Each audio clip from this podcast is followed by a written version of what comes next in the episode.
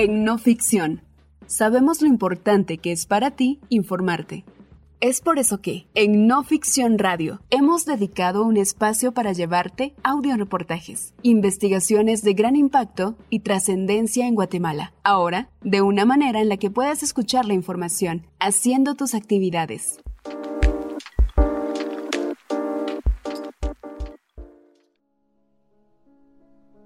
Bernardo Arevalo, un hombre de consensos. El tío Bernie como miles de seguidores llaman al candidato a la presidencia de Guatemala, Bernardo Arevalo, no es una alusión al político estadounidense Bernie Sanders, sino como le llaman sus nietos, abuelo Bernie. Hoy quiere ser presidente a sus 64 años, la edad que tenía su padre, el recordado expresidente Juan José Arevalo, cuando él era un niño de 10. Es lunes por la noche, el inicio de la semana de la segunda vuelta de las elecciones 2023 en Guatemala. Con un sobre manila bajo el brazo y varios papeles resaltados, Bernardo Arevalo llega a las instalaciones de Canal 7. Está acompañado de agentes de seguridad que le protegen, seis miembros de su equipo, su esposa, la doctora Lucrecia Peinado, y su compañera de fórmula, la doctora Karin Herrera. Estoy listo, me siento extrañamente tranquilo y confiado, expresa a quienes le acompañan. Allí tendrá lugar el foro presidencial junto a su oponente Sandra Torres de la Unidad Nacional de la Esperanza, UNE. Aunque no es un debate, Arevalo está listo para debatir. Ha repasado su plan de gobierno y el de su contrincante. Ha consultado periódicos, informes, libros y ha hablado con su equipo experto acerca de los temas más importantes para el país. Educación, seguridad, corrupción o migración. Se ha preparado para el foro. Esta será la primera y única vez que cruzará palabras con Sandra Torres previo a la segunda vuelta electoral. La primera pregunta de los periodistas es, ¿cuál es su plan para garantizar la seguridad a la población? Areva lo saluda y dice, este 20 de agosto tenemos la oportunidad de cambiar la historia en nuestro país. Ese ha sido su eslogan durante toda la campaña. Arevalo ofrece el proyecto del movimiento Semilla como un cambio, una nueva primavera democrática y una oportunidad para sacar a los mismos de siempre del gobierno. Durante el foro, Sandra Torres lo ataca en cada oportunidad que se le presenta. Lo ataca por el caso de las firmas falsas que la FESI abrió contra el movimiento Semilla, por haber nacido en Uruguay, por haber vivido varios años de su vida fuera del país, por supuestamente impulsar la ideología de género. Lo ataca también por el caso de experimentos estadounidenses con enfermedades de transmisión sexual en Guatemala bajo el gobierno de su padre Juan José Arevalo. La candidata de la UNE se enoja, hace gestos de molestia, titubea, no se expresa con claridad. Él le responde, pero sin perder la compostura. Se mantiene sereno. Sus respuestas se reducen a decir frente a la cámara. Al pueblo de Guatemala, este es exactamente el tipo de mentiras e información con el que se está tratando de engañarlos y distraerlos. En medio de un proceso electoral lleno de arbitrariedades, en el que los candidatos incómodos al status quo fueron bloqueados a través de las cortes del país, Arevalo se coló. No figuraba en los primeros lugares de las encuestas de intención de voto y a duras penas logró aparecer en los últimos con un bajo porcentaje. No parecía una amenaza. No se mostró como un outsider como Carlos Pineda. No llamó demasiado la atención para que el sector político tradicional y conservador lo bloqueara. Así llegó a segunda vuelta, aglutinando el voto antisistema de la ciudadanía harta de la corrupción y del bajo desarrollo social en el que está hundida Guatemala. También de aquella población que se quedó sin representación desde el inicio por la no inscripción de Telma Cabrera. De los jóvenes universitarios de la ciudad de Guatemala, pero también de aquellos que en Huehuetenango lo recibieron recientemente con playeras moradas y una porra a su partido. Aunque él lo decía repetidamente en sus videos y mítines, no vinimos a ganar las encuestas, sino las elecciones, nadie le creyó, nadie lo vio venir. No es un político tradicional, pero sí se ha preparado toda su vida para este momento. No solo por ser el hijo del primer presidente electo democráticamente en el país, Juan José Arevalo Bermejo, sino también porque toda su trayectoria se ha dedicado a trabajar en procesos de consolidación de democracia en países militarizados. Arevalo es fundador de Semilla desde 2014 y 15, cuando esta agrupación aún no pretendía ser un partido político. Arevalo recién volvía al país tras una larga estadía en Ginebra, Suiza. Había vivido más de 10 años entre ese país, Liberia, Palestina y Chipre. Sus primeros años de Uruguay a Venezuela. César Bernardo Arevalo de León nació en Montevideo, Uruguay, el 7 de octubre de 1958. Es uno de los cinco hijos de Juan José Arevalo Bermejo, el primer presidente electo democráticamente en Guatemala en 1944. La madre de Bernardo Arevalo es Margarita de León, la segunda esposa del expresidente. Juan José Arevalo, conocido como el presidente de la democracia, fue un educador, político, diplomático y escritor guatemalteco. Arevalo es reconocido por su papel fundamental en la Revolución del 44, un movimiento social y político que transformó Guatemala. La Revolución del 44, también llamada la Revolución de Octubre, fue un acontecimiento crucial en la historia de Guatemala. Este movimiento popular que se desarrolló a partir de 1944 derrocó al régimen autoritario de Jorge Ubico y marcó un punto de inflexión en la política guatemalteca. La revolución fue impulsada por una coalición diversa de fuerzas, incluyendo estudiantes, trabajadores, militares y sectores descontentos de la sociedad. El ascenso de Juan José Arevalo a la presidencia en 1945 fue un resultado directo de esta revolución. Durante el gobierno de su sucesor, Jacobo Arbenz Guzmán, Arevalo Bermejo fue nombrado embajador itinerante en Europa y otros países de América Latina. Para la caída de Arbenz en 1954, Juan José Arevalo se encontraba en Chile, donde vivió al menos cuatro años. En 1958 se instaló en Uruguay. Allí en Montevideo nació Bernardo, su cuarto hijo con Margarita de León. En Uruguay, Bernardo y su familia vivieron sin mucho 10 meses. De hecho, ni siquiera cuenta con nacionalidad uruguaya, pues fue registrado en el consulado de Guatemala en ese país. Sus orígenes son de Tacisco, Santa Rosa, el municipio donde nació su papá. Durante esos meses, mientras Bernardo era un bebé, Arben llegó a Uruguay y se encontró con Arevalo padre. Uruguay era un país en el que se podían encontrar tras la debacle política en la que se encontraba Guatemala. Según cuentan personas cercanas a Bernardo que prefieren mantenerse en el anonimato y que han aportado más recursos a este relato. Unos meses más tarde, Juan José Arevalo y su familia se trasladaron a Venezuela, después de que ofrecieran al expresidente un puesto como profesor en Caracas, en la Universidad Central de Venezuela. Bernardo cumplió su primer año en este país en 1959. En 1963, cuando Bernardo apenas tenía 5 años, su padre intentó volver a Guatemala, bajo la probabilidad de postularse de nuevo como presidente pero tras dos días en Guatemala se trasladó a México. El ejército le había dado un golpe de estado al entonces presidente Idígoras Fuentes, y el panorama no era positivo para volver a hacer política partidaria. Eventualmente la familia Arevalo de León regresó a Chile, según un ensayo de Bernardo publicado en 2016 en el extinto medio digital Nómada, recuerda parte de su niñez en Santiago y Ciudad de México en medio de los libros que le daba su padre.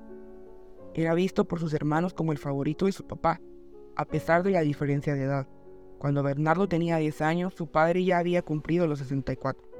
Pero recuerda jugar fútbol o hacer montañismo con él, acompañarlo a sus distintas diligencias, enviar cartas o a las librerías. Recuerda a una de sus hermanas ir a clases de piano en Santiago. Según las letras del mismo Bernardo, las salidas con su padre incluían siempre un lustrado de zapatos y un té con limón o un café. Era bibliófilo, tenía una relación estrecha con su biblioteca, pero a la vez complicada por su característica de exilio. Bernardo creció con su padre de Montevideo a Caracas, de Caracas a Ciudad de México, de México a Santiago, de Santiago a México. La familia viajaba con lo imprescindible, la ropa y los libros. Juan José Arevalo no solo era bibliófilo, sino también un bibliófilo viajero. Bernardo recuerda las jornadas de cuidadoso empaque que llevaban esos libros, agrupados y registrados uno por uno en una lista, envueltos en hojas de papel periódico, los libros de su padre, que luego encontraron una unión con los de él, que ya eran incluidos en el equipaje familiar.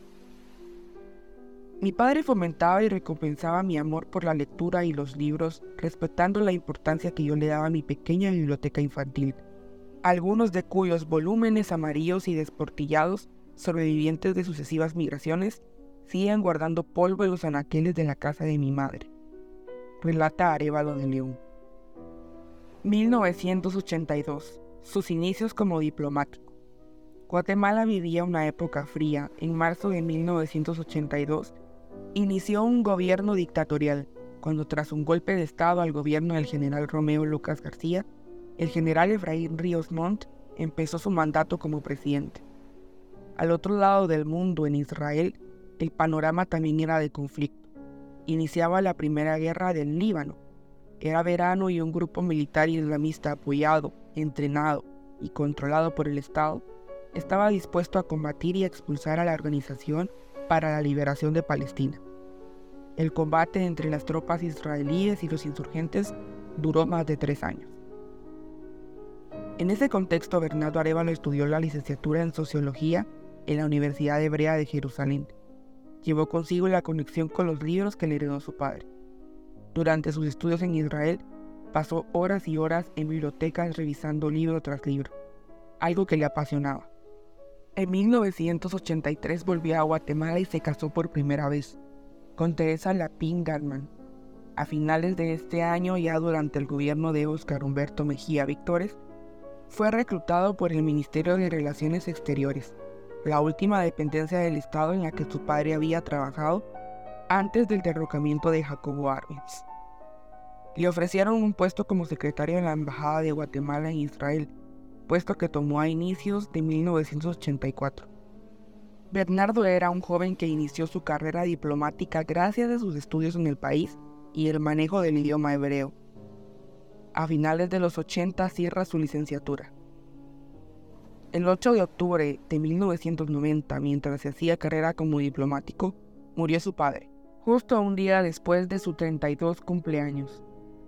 Cada vez que estaba en Guatemala procuraba ir a la tumba de su padre en Tacisco, Santa Rosa. En 1993, Bernardo inició su segundo matrimonio con Eva Rivara Figueroa, con quien tuvo sus primeras dos hijas. Dentro del Ministerio de Relaciones Exteriores fue ascendiendo. Fue primer secretario, después ministro consejero, de ahí pasó a ser subdirector, director, director general y en 1994 ya en el gobierno de Ramiro de León Carpio fue nombrado viceministro de Relaciones Exteriores, durante la gestión de Marit Service de Bielman como ministro.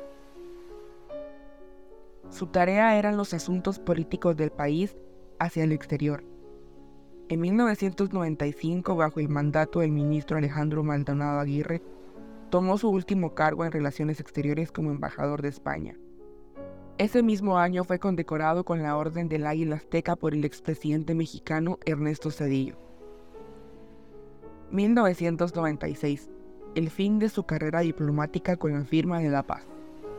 El 30 de diciembre de 1996, durante el primer año del gobierno de Álvaro Arzú Irigoyen, se firmaron en Guatemala los acuerdos de paz, poniendo fin a 36 años de conflicto armado interno. En ese momento, Bernardo Arevalo tenía 38 años y llevaba uno como embajador de Guatemala en España. Arevalo era parte de una generación de jóvenes que podía tomar dos caminos. Ser parte del grupo de corruptos que hoy tienen 60 años o el de aquellos que tenían preocupación por la transición que iniciaba a mediados de los años 90. Una generación que vivió el inicio de la transformación de un Estado autoritario a uno democrático estaba listo para algo más y se involucró en la gestión de un proceso de creación de consensos post-conflicto en Guatemala, con el Programa de las Naciones Unidas para el Desarrollo. Bernardo se dedicó entonces a establecer diálogos entre grupos contrarios, la creación de consensos y tratos. Trabajó en investigaciones como académico para crear diálogos de paz sobre la agenda nacional post-conflicto que tenía Guatemala. Durante estos procesos, Bernardo Arevalo conoció a Edelberto Torres Rivas, un eminente sociólogo guatemalteco autor de libros reconocidos internacionalmente. Torres Rivas participó en esos años como director en el proyecto de investigación Sociedades Desgarradas por la Guerra, apoyado por United Nations Institute for Social Development. Y para llevar a cabo esta investigación, contrató a Arevalo como asesor especial sobre construcción de paz. Personas cercanas a él en ese entonces lo reconocen como un personaje conciliador, de paz, una intersección para crear conciliaciones entre grupos contrarios Bernardo facilitaba diálogos entre la sociedad civil y el ejército. De allí nace su entendimiento en temas militares, en un momento histórico en el que había una desconfianza profunda a la institución armada. El objetivo era fomentar el diálogo entre actores en conflicto, evitando la confrontación, colaborar con la reconstrucción del tejido social que se había roto tras la guerra. El proyecto fue publicado bajo la autoría de Delberto Torres y la coautoría de Bernardo a finales de la década, dejando una relación intelectual y amistosa que perduró y se afianzó con los años. Más tarde, Arevalo se convirtió en director del proyecto para la reforma del sector de seguridad en Guatemala con la organización Interpeace. En 1999 asumió el cargo de director regional de esta organización en la Oficina de América Latina convirtiéndose en experto en temas de creación de consensos y diálogos de sociedades en conflicto. Durante ese año conoció a su tercera y actual esposa, la doctora Lucrecia Peinado, con quien tiene cuatro hijos. Ella es médica y cirujana graduada de la Universidad de San Carlos de Guatemala, con una especialización en gerencia de salud. A lo largo de su vida se ha desempeñado en esa área. 2007, más de una década fuera de Guatemala. En 2007 inició un momento de quiebre para Guatemala, fundamental para la creación de Semilla y para la actual candidatura de Arevalo. Fue el año de la llegada de la Comisión Internacional contra la Impunidad, CICIG, a Guatemala. El objetivo de esta Fiscalía Especial de Naciones Unidas era luchar contra la corrupción y la desarticulación de los cuerpos ilegales y aparatos clandestinos de seguridad, CIACs estas estructuras criminales que tras la firma de los acuerdos de paz no se habían eliminado del Estado ni habían dejado de existir, a pesar de consensos y trabajos como los que académicos y conciliadores como Bernardo habían iniciado a mediados de los 90. Guatemala no había hecho la transición de la militarización a la democracia. Aunque hubiera elecciones cada cuatro años, la corrupción y la impunidad se habían incrustado en el Estado de forma silenciosa, y por eso un experimento de las Naciones Unidas se instalaba en el país. En 2007, Arevalo se había instalado en Ginebra, Suiza, junto a su familia. Su esposa también había encontrado una oportunidad laboral en proyectos de salud. Viviendo en el primer mundo y trabajando con sociedades lejanas a Guatemala, nunca rompieron el contacto, cuenta Lucrecia Peinado. A diario consumían noticias del país y en 2007 iniciaba su mandato a la Comisión Especial contra la Impunidad. La familia sabía que en algún momento querían regresar al país. En Suiza su hijo menor terminó sus estudios diversificados y luego se convirtió en chef. Compartía el gusto por la cocina con su padre. A sus 49 años, Bernardo Arevalo ya había vivido en varios países. Su trabajo como director en Interpeace y las Naciones Unidas lo había llevado a coordinar y supervisar la ejecución de iniciativas para la conciliación de la paz en países como Israel, Liberia y Chipre. Nuevamente sus estudios en Israel le traían ventaja para trabajar en procesos en esos países. Había sido diplomático de carrera y luego se había vuelto experto en temas de consolidación de paz y seguridad. Ambas experiencias le dieron las capacidades para interactuar con personas de todo el mundo, incluidas autoridades gubernamentales, donde trabajaba el proyecto que lideraba. Aunque la familia de Bernardo pudo disfrutar en esos años una vida de primer mundo, siempre había un punto de comparación cotidiano, pensando en la posibilidad de que Guatemala tuviera un desarrollo como el de Suiza algún día, un país con calles seguras, tranquilidad y una calidad de vida digna. 2019, su llegada al Congreso en medio del fin de la CICI. En 2015, tras varios años viviendo en países de Oriente, viendo conflictos sociales en Palestina, Chipre, Liberia, luego viviendo en Ginebra y conociendo el primer mundo, Arévalo y su esposa decidieron volver a una Guatemala que había despertado contra la corrupción. Toda la experiencia que habían adquirido del otro lado del mundo los convocaba a sumar sus esfuerzos en su país. En ese momento Arevalo, quien aún trabajaba en Interpeace, pidió ser trasladado a Guatemala. De inmediato, junto a otros colegas y amigos, académicos e intelectuales, Bernardo y su esposa Lucrecia se sumaron a Semilla, un proyecto político que se gestó en octubre de 2014, aún no como partido, sino como grupo de análisis. Entre los integrantes del grupo formador de Semilla había figuras conocidas como el sociólogo y exmilitante comunista Edelberto Torres Rivas, a quien había conocido desde los años 90 cuando se dedicaba a trabajar en investigaciones y diálogos para procesos de construcción de paz. También integraban Semilla el economista y exministro de Finanzas de 2008 a 2010, Juan Alberto Fuentes Knight, y su esposa Ana Cristina Castañeda. Poco a poco se sumaron a Semilla escritores, académicos o investigadores, como Carlos Mendoza, Irma Velázquez, Álvaro Montenegro, Anabela Giraca, Alejandro Balcells Conde, Elena Díaz Pinto, Julio Donis, Jonathan Mencos, Carolina Escobar Sarti o Karin Slowin. Durante cuatro años Semilla sumó más miembros y se consolidó como partido. En enero de 2019 celebró su primera Asamblea Nacional, el primer paso para proclamar candidatos. Pasarían del análisis político a la política partidaria.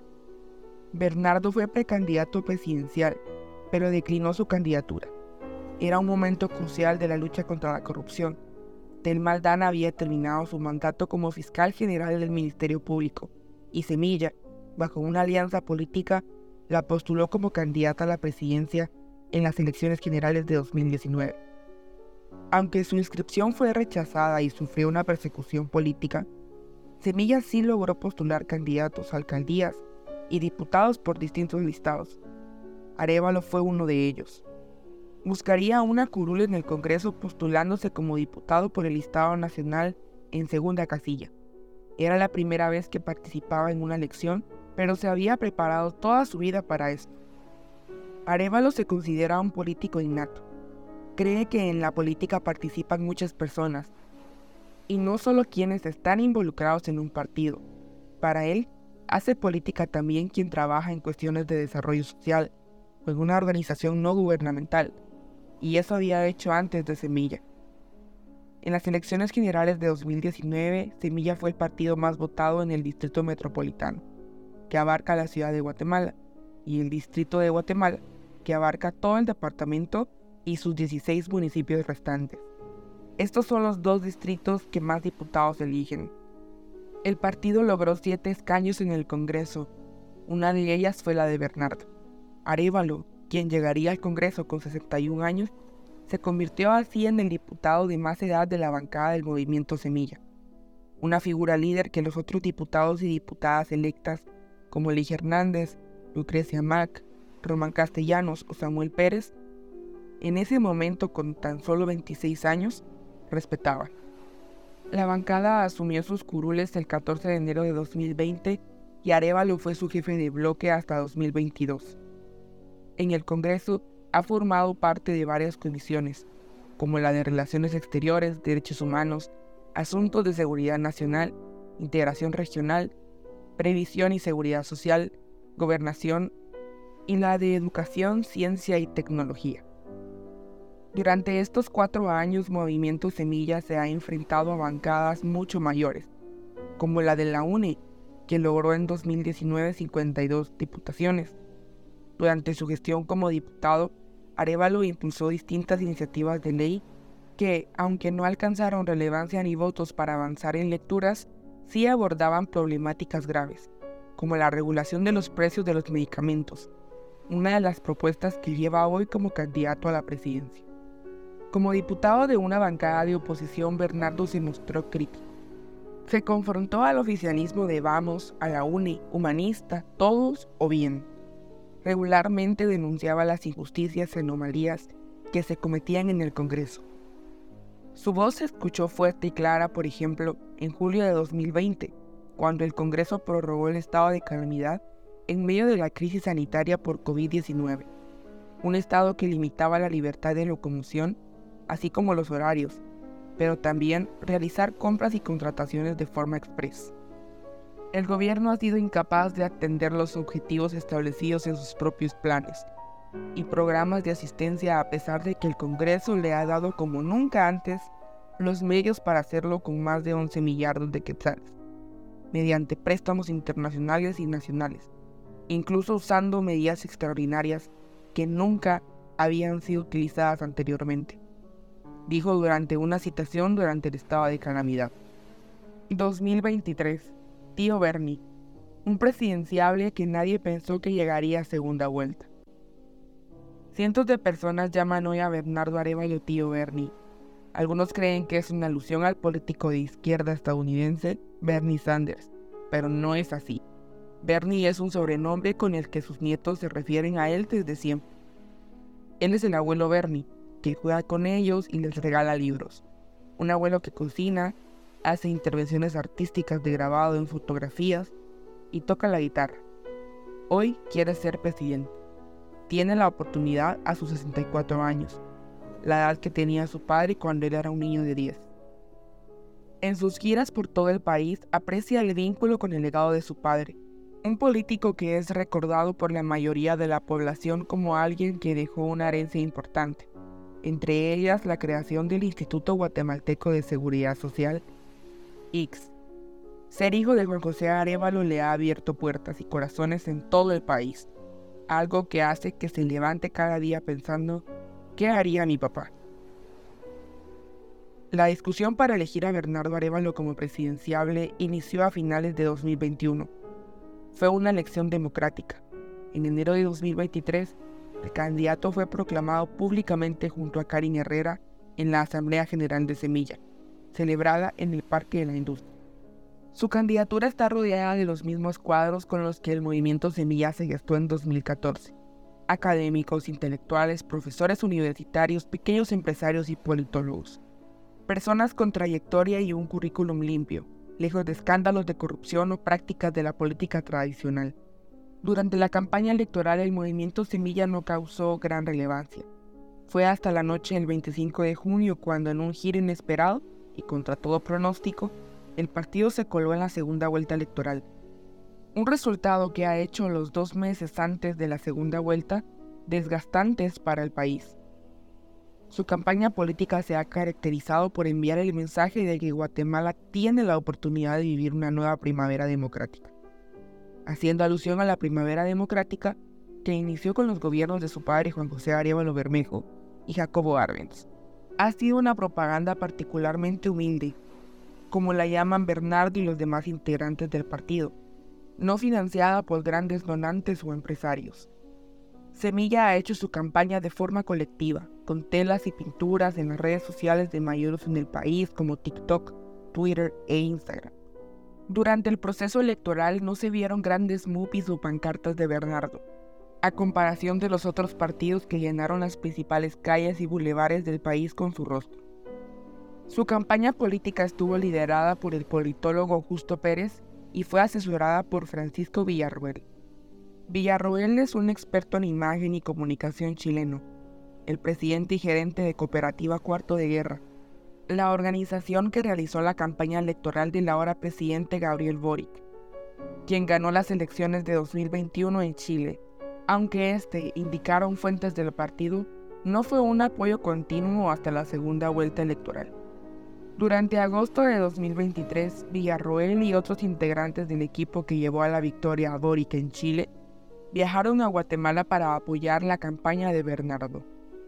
Después de que Semilla pasara a segunda vuelta, distintos sucesos han puesto a temblar a la ciudadanía primero con el grito de fraude por parte de los partidos que no aceptaban los resultados, luego con nuevas audiencias de revisión de escrutinio, hasta llegar hace un mes al anuncio de un caso penal contra el partido, que ha supuesto un allanamiento en el registro de ciudadanos del Tribunal Supremo Electoral y otro en la sede del partido. Tras esos resultados también se ha fraguado un pacto entre actores que no quieren ver ganar a Semilla y se han puesto de acuerdo para desinformar y calumniar acerca de la ideología del partido y las supuestas agendas que impulsará, como el matrimonio igualitario, la expropiación de propiedades, la despenalización del aborto, el cierre de iglesias, entre varias otras falsedades.